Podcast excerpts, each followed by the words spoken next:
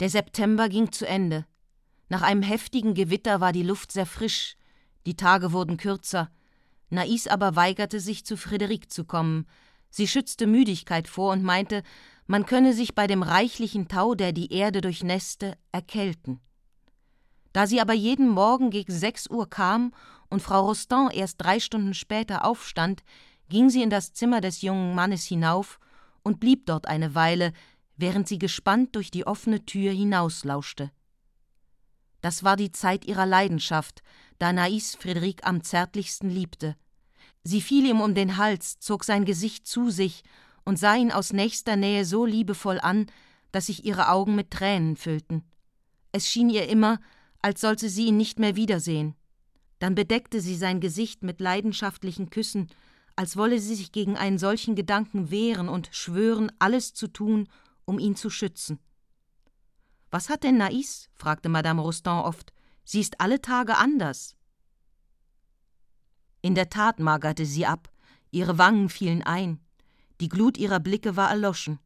Sie konnte lange schweigen, um dann unvermittelt mit der unruhigen Geste eines Mädchens aufzuschrecken, das soeben geschlafen und geträumt hat.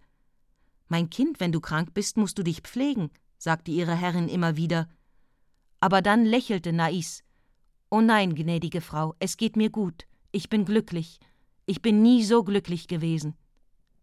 Als Nais Madame Rostand eines Morgens beim Wäschezählen half, fasste sie sich ein Herz und wagte zu fragen: Sie bleiben also dieses Jahr lange in Blancard? Bis Ende Oktober, antwortete Madame Rostand. Und Nais blieb eine Weile mit leerem Blick stehen, dann sagte sie ganz laut, ohne sich dessen bewusst zu sein: Noch zwanzig Tage. Ein ständiger Kampf erregte sie. Sie hätte Friederik in ihrer Umgebung halten mögen, und doch fühlte sie sich stündlich versucht, ihm zuzurufen: Geh fort. Für sie war er verloren.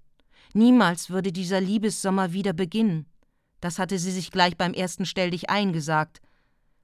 An einem Abend voll düsterer Traurigkeit hatte sie sich sogar gefragt, ob sie nicht Friederik durch ihren Vater töten lassen sollte, damit er nicht mit anderen Mädchen ginge, aber die Vorstellung, ihn tot zu wissen, ihn, der so zart, so weiß, mädchenhafter als sie war, erschien ihr unerträglich, und sie erschrak über diesen bösen Gedanken. Nein, sie würde ihn retten, er sollte niemals etwas davon erfahren. Bald würde er sie ja nicht mehr lieben, aber sie wäre bei dem Gedanken, dass er lebte, wenigstens glücklich. Oft sagte sie morgens zu ihm Gehe nicht aus, fahre nicht aufs Meer, die Luft ist ungesund. Ein anderes Mal wieder riet sie ihm auszugehen. Du musst dich ja langweilen und wirst mich dann nicht mehr lieben, verbringe doch ein paar Tage in der Stadt. Friederik wunderte sich über diese wechselnden Launen. Seitdem ihr Gesicht so verhärmt war, fand er dieses Bauernmädchen weniger reizvoll, und er begann dieser leidenschaftlichen Liebe überdrüssig zu werden. Er hatte Sehnsucht nach dem kölnischen Wasser und dem Puder der Mädchen von Aix und Marseille. Immer wieder summten in Nais Ohren die Worte ihres Vaters Ich werde ihn töten, ich werde ihn töten. Nachts erwachte sie, sie hatte geträumt, man schösse. Sie wurde ängstlich und stieß einen Schrei aus, wenn unter ihren Füßen ein Stein ins Rollen kam. Zu jeder Stunde, da sie ihn nicht mehr sah, lebte sie Monsieur Frederiks wegen in Unruhe. Worüber sie sich aber entsetzte, war, dass sie vom Morgen bis zum Abend aus dem hartnäckigen Schweigen Nicolins immer wieder die Worte heraushörte Ich werde ihn töten. Er hatte keine Anspielung, keine Gebärde mehr gemacht, kein Wort mehr gesprochen, aber für sie sagten die Blicke des Alten, all seine Bewegungen, seine ganze Person, dass er den jungen Herrn bei der ersten Gelegenheit töten würde, sobald er nicht zu fürchten brauchte, von der Justiz behelligt zu werden und dann würde er sich mit Nais beschäftigen. Inzwischen traktierte er sie mit Fußtritten wie ein Tier, das einen Fehler begangen hatte. Und ist dein Vater noch immer so brutal? fragte sie eines Morgens Friederik, der in seinem Bett Zigaretten rauchte, während sie ging und kam und etwas Ordnung machte. Ja, antwortete sie, er wird langsam verrückt. Und sie zeigte die blauen Flecke an ihren Beinen. Dann murmelte sie jene Worte, die sie so oft mit dumpfer Stimme vor sich hinsprach, das wird bald ein Ende haben, das wird bald ein Ende haben. In den ersten Oktobertagen erschien sie noch gedrückter. Sie war wie abwesend, bewegte die Lippen, als spräche sie ganz leise mit sich selbst. Friederik bemerkte sie verschiedentlich, wie sie oben auf der Klippe stand und so tat, als interessiere sie sich für die Bäume in ihrer Umgebung und messe mit einem Blick die Tiefe des Abgrunds. Einige Tage später überraschte er sie mit Toni, dem Buckligen, wie sie dabei war, in einem Winkel des Grundstücks Feigen zu pflücken. Toni half Nais, wenn es zu viel Arbeit gab. Er stand unter dem Feigenbaum und Nais, die auf einen großen Zweig geklettert war, scherzte mit ihm. Sie rief ihm zu, er solle den Mund öffnen und warf nach ihm mit Feigen, die auf seinem Gesicht zerplatzten. Die arme Kreatur öffnete den Mund, er schloss verzückt die Augen und sein breites Gesicht drückte grenzenlose Glückseligkeit aus. Friederik war keineswegs eifersüchtig, aber er konnte nicht umhin, über sie Witze zu machen. Toni würde sich für uns die Hände abhacken lassen, sagte sie in ihrer knappen Ausdrucksweise. Man darf ihn nicht schlecht behandeln, man kann ihn gebrauchen. Der Bucklige kam regelmäßig alle Tage nach Blancard. Er arbeitete auf der Klippe und grub einen schmalen Kanal, um das Wasser bis an das Ende des Gartens zu leiten, bis zu den Gemüsebeeten, die man anzulegen beabsichtigte.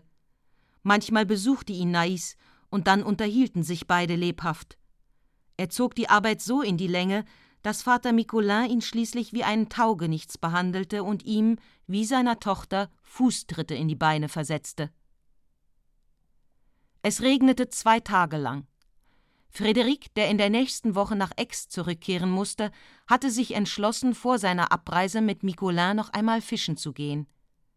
Als Nais blass wurde, begann er zu lachen und sagte, dass er diesmal nicht einen Mistraltag wählen würde. Da er bald abreiste, wollte ihm das junge Mädchen noch ein nächtliches Stelldichein gewähren. So trafen sie sich um ein Uhr auf der Terrasse. Der Regen hatte den Boden gewaschen, ein starker Duft stieg aus dem erfrischten Grün empor.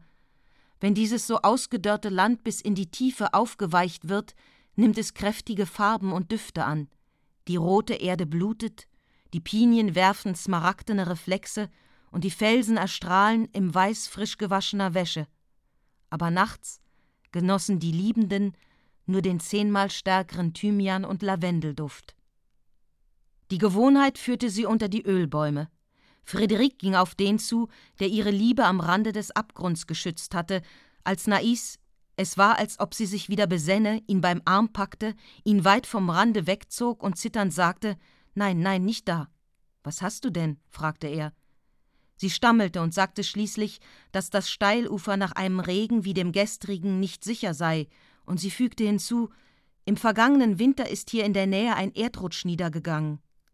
Sie ließen sich weiter hinten unter einem anderen Ölbaum nieder. Es war ihre letzte Liebesnacht. Nais umarmte ihn voller innerer Unruhe. Plötzlich weinte sie, ohne sich über den Grund ihrer Erschütterung zu äußern. Dann wurde sie still und kühl. Und als Friederik scherzend sagte, sie langweile sich wohl jetzt mit ihm, umarmte sie ihn leidenschaftlich und flüsterte: Nein, sage das nicht. Ich liebe dich zu sehr, aber siehst du, ich bin ja krank, und dann ist's aus, denn du gehst fort. Ach Gott, es ist aus. Vergeblich suchte er sie zu trösten, indem er ihr immer wieder sagte, er würde ja von Zeit zu Zeit wiederkommen, und sie hätten im nächsten Herbst noch zwei Monate vor sich. Sie schüttelte nur den Kopf. Sie spürte deutlich, dass alles aus war. So endete ihr Beisammensein mit einem verlegenen Schweigen. Sie sahen das Meer, das glitzernde Marseille, den verlassenen und traurig schimmernden Leuchtturm von Planier, und allmählich kam aus diesem weiten Rund Melancholie über sie. Als er sie gegen drei Uhr verließ und auf die Lippen küsste, fühlte er, wie sie zitterte und in seinen Armen zu Eis erstarrte. Friederik konnte nicht schlafen. Er las bis zum Morgen und trat fiebernd und übernächtigt ans Fenster, als es hell zu werden begann. Eben wollte Micolin aufbrechen, um seine Fangkörbe einzuholen. Als er über die Terrasse ging, hob er den Kopf. Nun, Monsieur Frédéric, wollen Sie heute Morgen nicht mit mir kommen? fragte er. Ach nein, Vater Micolin, antwortete der junge Mann. Ich habe zu schlecht geschlafen. Morgen? Gut, abgemacht. Der Pächter entfernte sich mit schleppenden Schritten. Er musste hinuntergehen und sein Boot am Fuße der Klippe holen, gerade unter dem Ölbaum, unter dem er seine Tochter überrascht hatte. Als er verschwunden war, wunderte sich Friederik, Toni bereits an der Arbeit zu sehen. Der Bucklige stand mit der Hacke in der Hand in der Nähe des Ölbaumes und besserte den schmalen Kanal aus, den die Regengüsse zerstört hatten. Die Luft war frisch und am Fenster war es angenehm. Der junge Mann trat ins Zimmer zurück, um sich eine Zigarette zu drehen. Als er aber wieder langsam dem Fenster zuschritt, um hinauszusehen, gab es einen furchtbaren Krach, ein donnerartiges Rollen. Friederik stürzte hinaus. Es war ein Erdabsturz. Er konnte nur Toni unterscheiden, der seinen Spaten schwang und sich in einer Wolke roter Erde davonmachte. Am Rande des Abgrunds versank der alte Ölbaum mit schräg fallendem Geäst und stürzte auf tragische Weise ins Meer. Schaum spritzte empor. Inzwischen hatte ein furchtbarer Schrei die Luft zerrissen. Und Friederik sah Nais, die sich mit gestrafften Armen im Vorwärtsdrängen ihres ganzen Körpers über die Brüstung der Terrasse beugte, um zu sehen, was sich am Fuße der Klippe zutrug. So verharrte sie unbeweglich mit vorgestrecktem Körper, die Hände wie verkrampft in den Stein.